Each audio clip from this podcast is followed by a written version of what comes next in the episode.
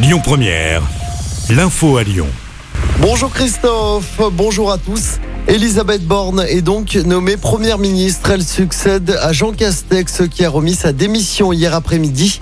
C'est seulement la deuxième femme à accéder à ce poste, Clémence Dubois-Texereau.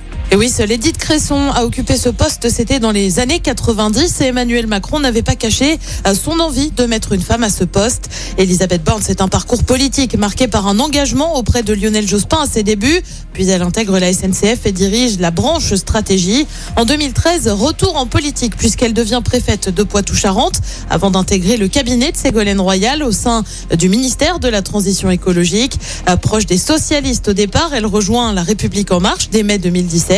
Elle accède désormais au poste de première ministre après avoir eu le ministère du Travail sous le gouvernement Castex, mais aussi celui des Transports sous le gouvernement Philippe.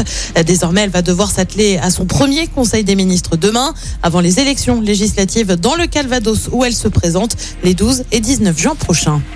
Merci Clémence. Dans le reste de l'actualité, Laurent Vauquier met ses menaces à exécution. Le président de la région supprime toutes les subventions à la ville de Grenoble. Cela fait suite à la décision de la municipalité d'autoriser les burkinis dans les piscines municipales de la ville.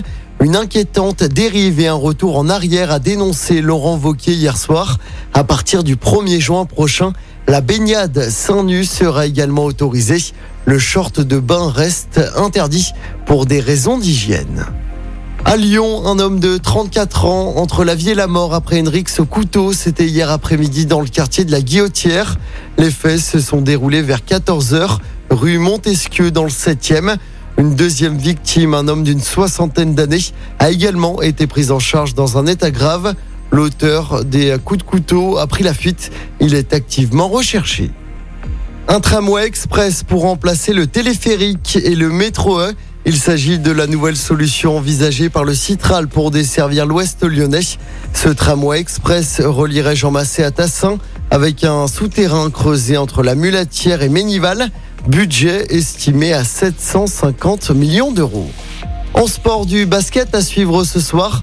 Dernière journée de championnat avant les playoffs pour l'Asvel. Les Villeurbanais qui sont toujours en tête au classement se déplacent sur le parquet de Limoges ce soir. Coup d'envoi de ce match à 20h30. Écoutez votre radio Lyon Première en direct sur l'application Lyon Première, lyonpremière.fr et bien sûr à Lyon sur 90.2 FM et en DAB+. Lyon Première